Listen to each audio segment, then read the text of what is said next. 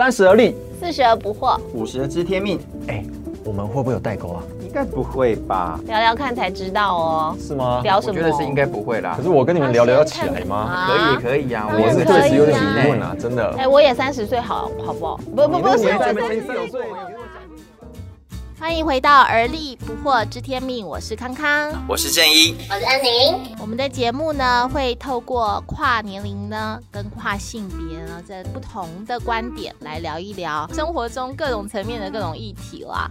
那今天呢，我们是在讲一讲疫情期间呢，呃，大家都很关注疫苗打了没嘛，哈，然后呢也。到、啊。你打你打了吗？你你打了打了没事有没有得打啊？可是我妈妈已经被通知要那个什么时间点要去排嘛，弄得也很紧张哎，你知道，因为就是听说三十秒就会就会被秒杀嘛，嗯，就是那个有人还跑去排队，跑一跑还跌倒，你知道吗？等下呃冲然啊！后就就被骂啊，因为说为什么会为了抢疫苗要这个样子啊？那但是就是说你要去登记，你也觉得很紧张，登记不到。如果登记到了，你也很紧张，到底要不要？要不要打？要不要打？是不是？因为像那个前两天才有人打了以后，十五分钟就出现状况，一个小时就走了嘛。那是年纪年纪年纪大的，可是他没有没有什么病史的样子，嗯嗯嗯对，所以大家就是很焦虑啦。既期待又怕受伤对，那事实上我们呃台湾这一段时间进入三级警戒以后，全民都在一起面对一个集体的恐慌跟集体的焦虑。那我们自己也觉得，其实我们自己生活中也还蛮亲身感受到那个焦虑的。例如说，我最近就常常会牙龈肿，就是牙龈肿，就是压力大的时候就会牙龈肿，就是有时候其实是一忙啊，忘记喝水啊，也会那那那牙龈肿就不会想吃东西，就可以变瘦。哦，那那是压力关系，对不对？那个那肚子肿呢我 肚子肿是为什么呢？在家做菜做的，一直吃一直吃，肚子肿，我都是照吃啦。所以肚子肚子肿没没什么关系。肚子肿应该是因为都没有办法出门吧哦？我昨天就是想说要来好好运动，就开了一个电影跟儿子一起看，然后一我们看那个。二零一二年的电影《歌喉赞》哦那他那个就是很热血嘛对对，然后唱歌都很嗨嘛，那所以我就看着他就我就一直踩，一直踩，一直踩，我就像仓鼠一样，我就忘记踩脚踏车我哦。就忘记时间，可能连踩一个小时，哦。晚上要铁腿了。哦。然后我就想说现在是怎样啊？对，那像我们还有同事，就是呃，突然之间就肾发炎去急诊了，就是也是压力太大，因为要面对工作线线下转线上的工作形态，然后呢又要面对家里面的照顾，然后他们又有家人就是生病啦，或者是呃就是发生意外，那我们我我们最近就常常会听到，就是有些人他们可能呃身边有人染疫啦，或者是因为什么样的缘故，就是呃受到牵连或影响，那就非常的非常的不开心这样子。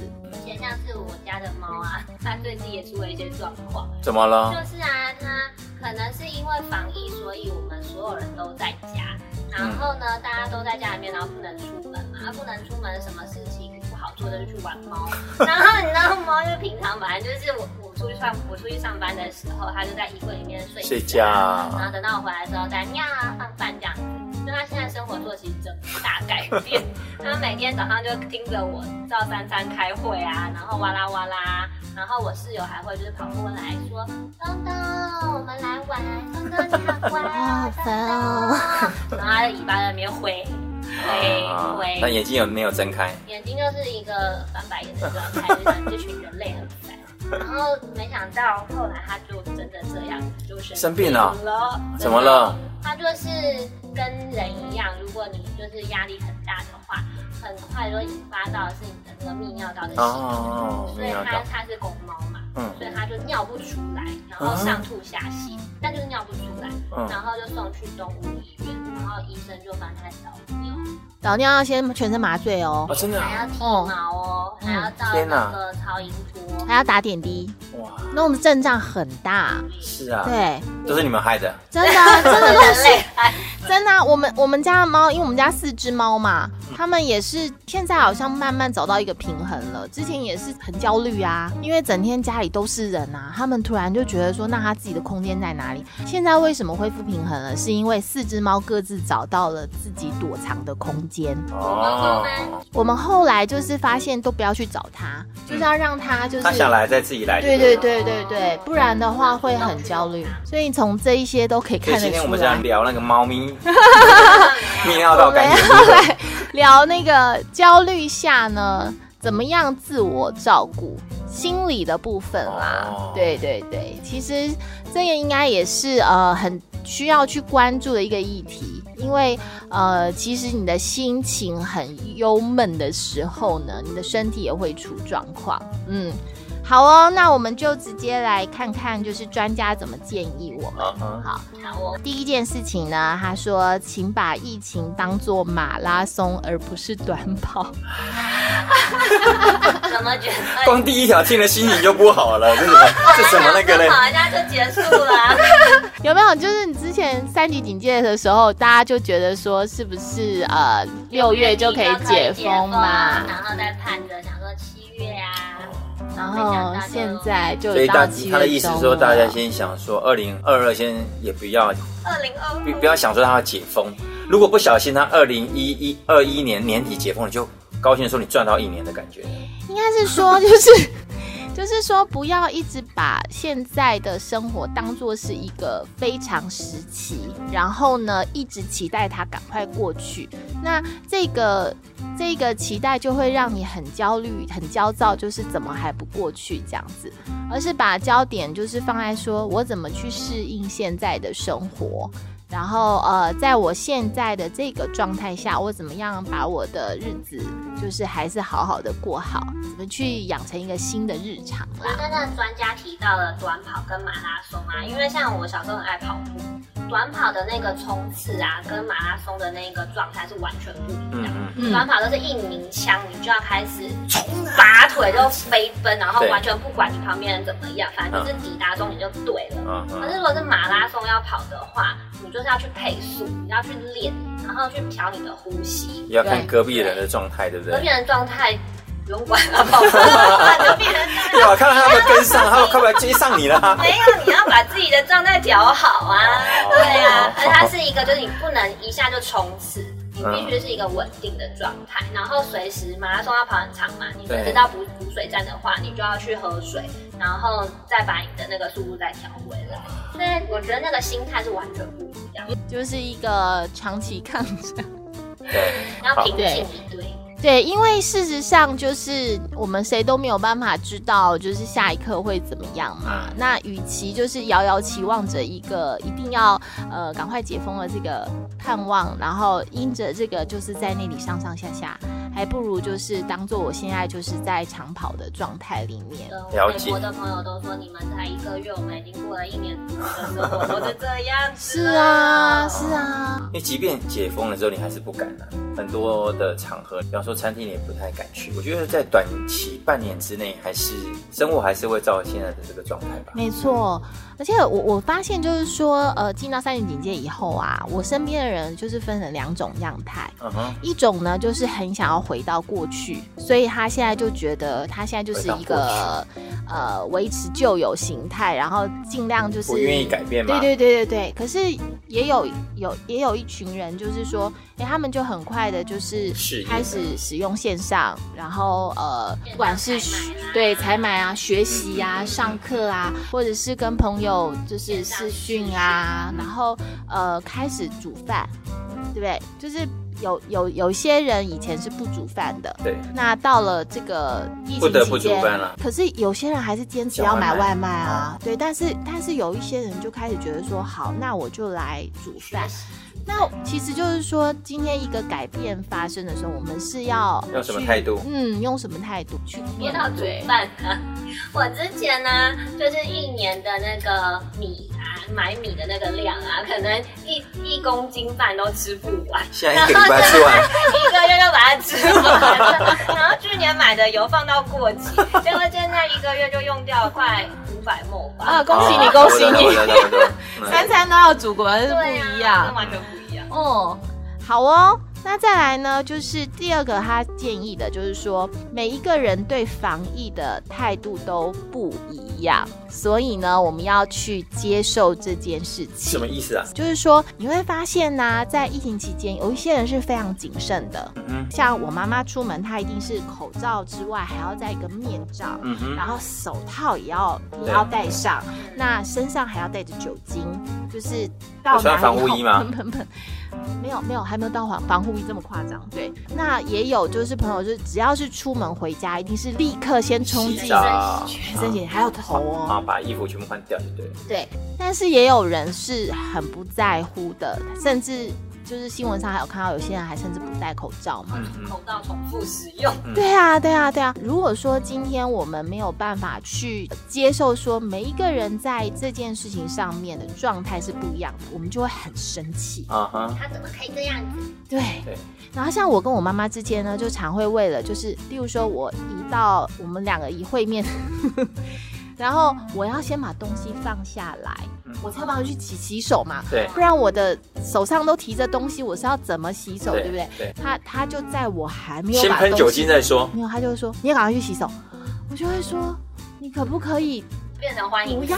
对，我就说你能不能够不要念这一句？我会去洗。那你你你这样子就是好让我觉得好像是一个纠察队一哦，样。感觉你你都不重视这个事对，所以我妈现在就改变了，她现在看好就会说啊你来了，然后她就盯着我。然后我这里她就没有讲下一句，我就好好赶快去洗手。我我就会在她讲之前就说我现在去洗这样子。对，先讲先赢，对不对，对？那她以前就会说那个酒精你喷了没？这样。那个他们弄了没？对对？对对对，然后我现在就是，她就自己就会拿着在那边到处喷喷所以就是要尊重不同的人对防疫的的不的同程度，对不对？对对对要想要去改变别人。对你不用讲说啊，你不用那么夸张啦，有必要这样吗？对，就是如果他比你更谨慎，你就尊重他对你不要去讲他说你有必要这样吗？就不要讲。哦那如果对方没有你来的谨慎的话，就你就选择把自己保护好就就好好了，不要一直去要求人家。够狼玩，嘿，哎、嗯，就是就是那个关系会很紧张啦嗯嗯嗯。再来就是呢，划清界限，就是把这个界限可以拉好。例如说，你觉得在室内，好，即便是家人，你也觉得要戴着口罩。嗯哼，那或者是说，家人在某个状况下见面的时候，你觉得就算是家人，我们在防疫期间，因为你接触什么人，我接触什么人都不知道嘛，那我们还是戴着口罩比较安全。嗯如果你是这样子觉得，可是呢，对方就会不是这样的状态，他就跟你讲说：“哎有没有有必要这样吗？家人啊，哦，我跟你讲，那国外研究显示，小朋友其实不用戴口罩，是嗯怎么样呢？如果是别人就是一直来这种有这样的公式出现的时候呢，那这个时候呢，就是这个专家就会建议你，你自己呢觉得是这样比较安全，你就不要因为对方的这些关心，对或者是言辞。哦，然后就只好去配合，因为当你只好去配合的时候，其实你心里面会带来嗯会恐慌，啊，恐慌，对，所以就是一个好的界限拉好，就是你就可以很客气的回应说，呃，我觉得这样子比较对我们彼此都比较安全。嗯嗯，要对家人这样讲出来，我觉得蛮需要勇气的耶。对啊，因为你不知道你讲了之后，对方会不会再继续跟你说，那何必呢？我们就都家人啊，没有差呀。这个我就有碰到我我朋友，他跟他妈妈他们不住在同个地方，然后呢，他就是偶尔以前就常常回去嘛，那因为疫情的关系，他就变成是他也不能回到家，然后呢，就只是把要给爸爸妈妈的东西放在就是他们家楼下，比方说管理室，哦然后呢就请他们拿上去，等等等之类的。那也可能不下车，尽量也不要让孙子回去，等等等之类的。但是这个是他的想法，但是妈妈呢，隔了这呃一个月之后，居然说：“你们都好久没来家里了。”你看这句话听起来，那个儿子女儿听起来多难过啊！嗯所以他就变成跟妈妈说：“我不是不回去，是因为现在怎么怎么怎么样。那我们也是能用我们用关心的方式，只能把你们需要的东西送到你们家楼下。如果好一点，我们会赶快回去。但是呢，就像你刚刚讲的，如果不讲出来哈，嗯常常他心里疙瘩就过不去。这个我们家我们家儿子女儿都不要我了，对不对？哦真的对，我会真的会这样子哎，听我听了好几案例是这样子的。对啊，对，所以其实就是勇敢的把心里面的话讲出来。那我觉得这个也是搭配他的另外一点建议，嗯就是说在疫情期间啊，真的可以多用视讯的方式跟家人朋友联系。但是这有这有个盲点呢。什么盲点？那像像我爸妈他们就不会用啊。我爸我就都已经跟他讲说赖怎么用，Facebook 怎么用，我已经设了，我也写小抄，还做笔记给他，他就是不会开视讯的，那怎么办？我们只能常常打电话而已啊。那就 就这个专专家他他们家的家人不够老，是不是？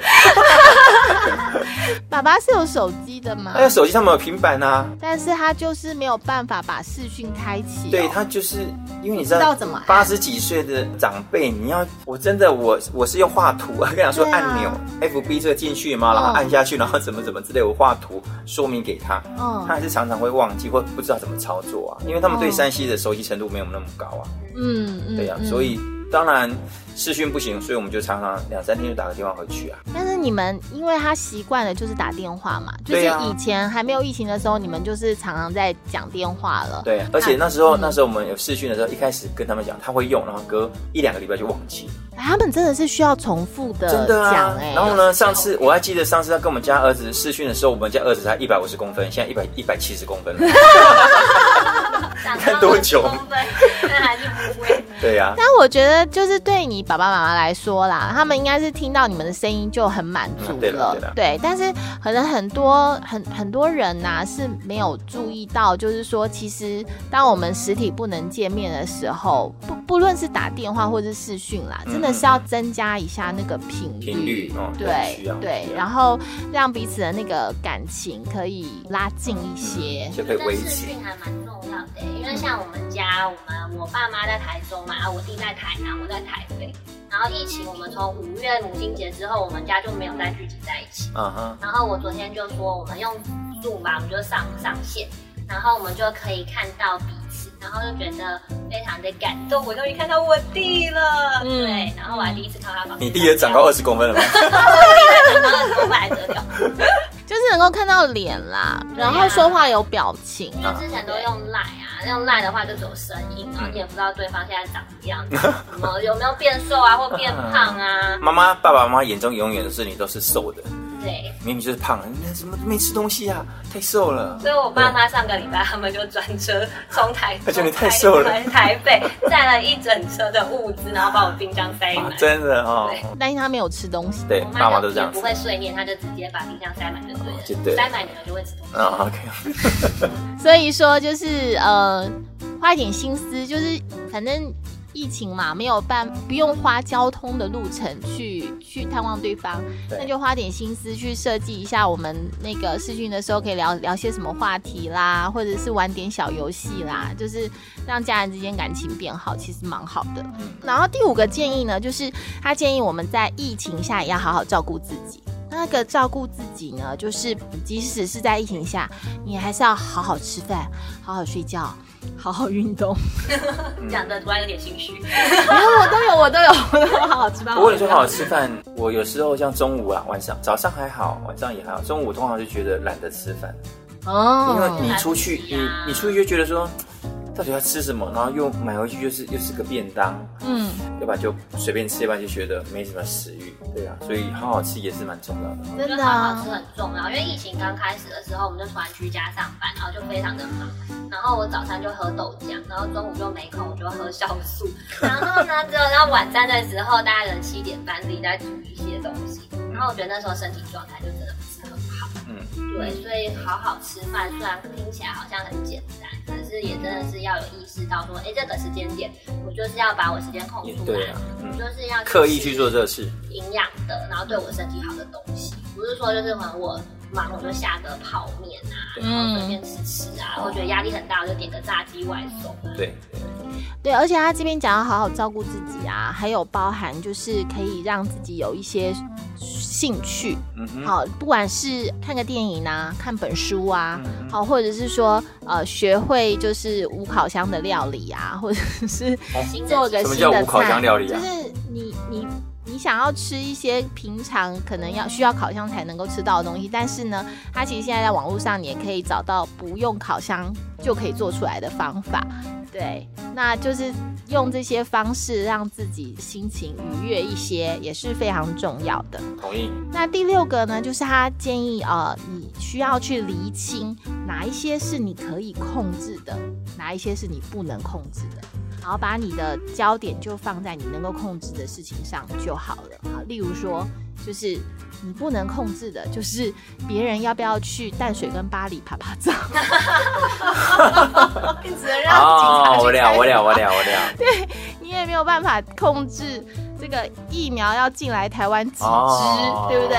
哈对。对对啊，你这样比喻非常好哎。那但是我们能控制的，可能就是我们能控制的呢，可能就是我几点起床，我可以做什么事情？哦我要做什么事？情？我要不要好好吃饭？你这个让我想到，我有个朋友，他常常为了为了他不可控制的事情在生气。嗯，说为什么他们又要去市场？他们为什么不戴口罩？那疫苗为什么这这这这这？然后他就每天讲讲，他越讲越气，越讲越气。真的真那那。也你不能控制的事情，你讲了你于事无补，你只会觉得越愤怒而已啊。而且就是你知道，长期在那个义愤填膺的那个状态下，愤世嫉俗，其实真的是对身体很不好。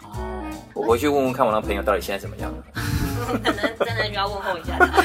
而且旁边的人也会很不舒服啊，就是因为就是可能跟你讲话，本来在讲 A，然后讲个几句，你就你就开始讲你那些哦对，啊，生气气了啦，对不哦，对？就就气的这样嘟嘟的这样子，而且还会很同仇敌忾，因为你会想要找到跟你同盟的人，所以你就会在同温层一直在取暖。嗯。然后在同温层取暖，其实还蛮可怕的，嗯。就是你很多的资讯是有偏偏误的。对对对对因为你只想要选择你认同的。的东西，哦然后就觉得对对对，这些人都是错的，然后你看看我们这群人才是对的，嗯我觉得那也实在是很分裂了。就是其实我我我觉得就是有意识的去看跟自己不同意见的文章，或者是不同意见的资讯是很重要的。但是现在大数据的时代之下很难，知道你难要刻意的，真的是要刻意，对，要不然他推推给你都是你喜欢的东西，你就不断的被同温层一直煮，一直煮，一直煮，就煮了变成一只一个青蛙。很很可怕的。青蛙汤是什么啊？我熟啦，我是我是水煮青蛙。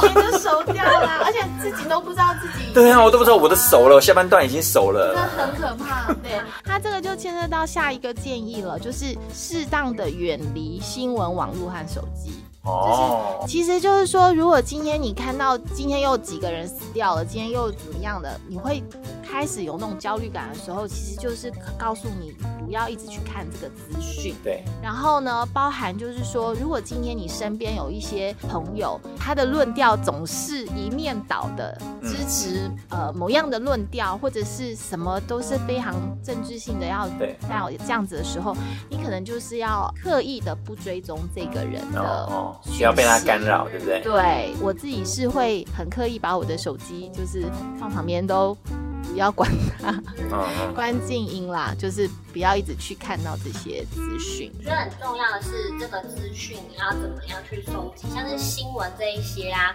呃，就是每天这样的数字其实会让人焦虑。嗯那可是如果你还是对于资讯，呃，有就是想要去获得资讯的话，可以收集一些比较是有用的资讯。那什么是有用的资讯？就是你可以去想说，到底我回家之后，我的那个进家门，我的那个顺序是什么？我的那个嗯消毒的步骤要怎么样，嗯才会可以保护我的家人，然后保护我自己。好，这种的这一种类型的资讯就是可以的。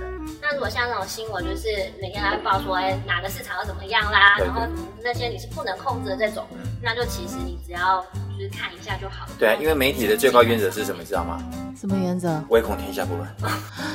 真的是，你知道，就是例如说某某市场测出四十一个人，但是事实上你根本就没有去那个市场啊，但是你它就会引发你觉得你现在去的那个市场也不安全。对，全部的市场都沦陷了，这种感真觉。的。接下来呢，到第八个呢，就是说，就算是宅在家，请也尽量维持一个固定的 schedule，就是不要因为宅在家然后就睡到就是不知道什么时间，然后呢半夜又不睡觉，然后那你作息还是恢复到一个正常的状态之下，对不对？对对。可是要工作就会起床啊。对，是说小孩放暑假吗？哎、真的，你知道我们家孩子之前上课的时候，每天他们都非常规律，就是呃七点大概四十分，他们就要起床了，因为他们就是网课都是八点才开始上，对，差不多。所以呢七点四十好我就大概左右把他们叫起来，然后他们就会吃早餐，然后就开始一天的生活，对不对？那昨天就特别来跟我讲，我明天没有要上课哦，放假了，他们放暑假了。对，特别啊，说明天不要做早餐，明天也不对，我不要叫我起也没有要床不要叫我起来吃，你也不要叫我起床这样子。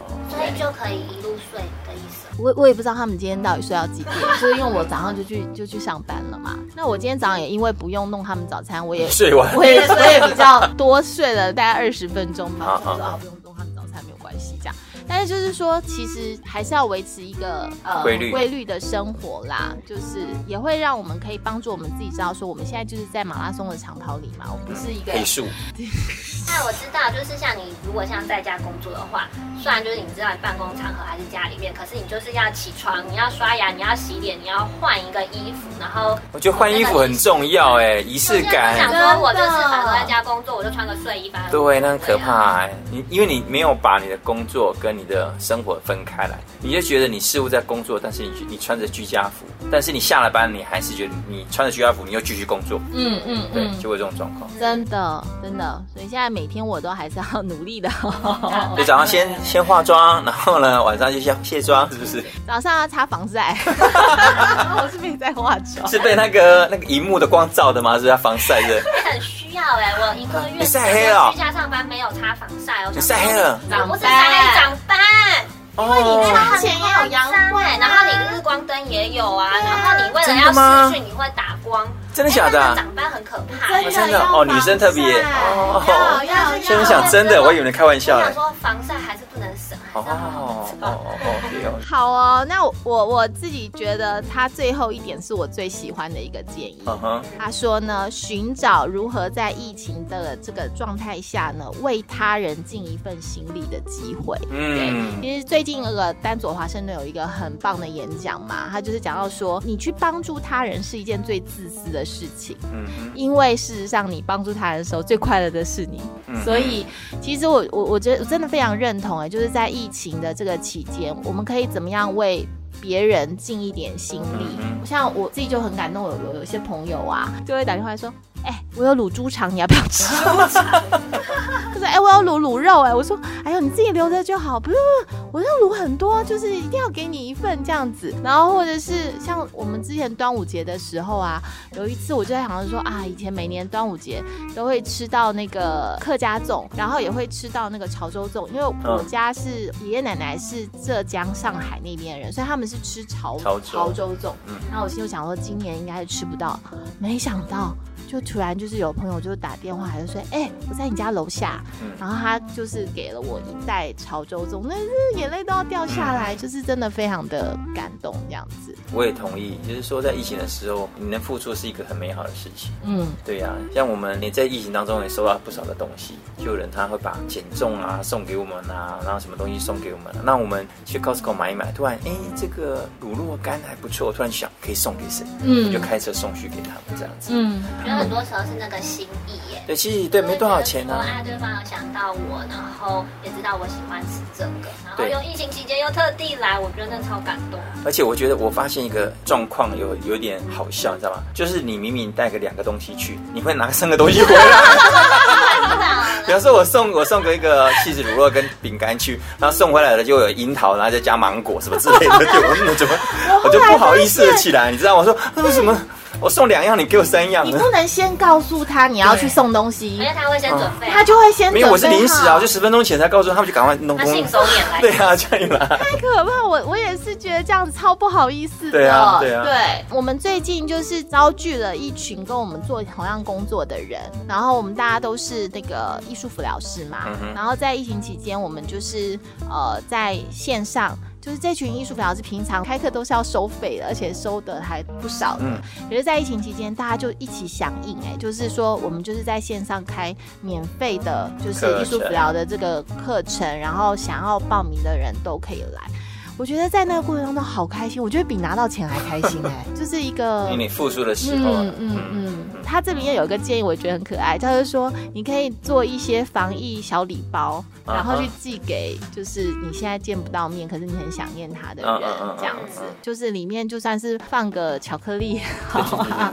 对所以就是说，听众朋友听到这边呢、就是不论刚刚所说到的九点啊，哪一点就是你觉得是可以立刻去做的，其实就是鼓励大家在疫情期间真的是花一点心思，好好照顾自己的心啦。嗯嗯嗯嗯，我觉得这九点我最喜欢的最后一点，嗯，对我觉得你给人家给呃你你付出，你给人家一些东西，其实我觉得是蛮快乐的事情，我喜欢这一点。嗯，我印象深刻还是第一点。呢，第一点是什么？就是跑马拉松，短跑，就觉得嗯，还是要维持自己的那个心情啦，然后不管怎么样就把自己照顾好，嗯然后不要去想说疫情什么时候结束，那就是那个配速配好，每天把日子过好的话，那不知不觉其实你也过了一个很充实的疫情的时光。嗯哼，是啊，就是像最近我常常听到，就是不要浪费一个好危机。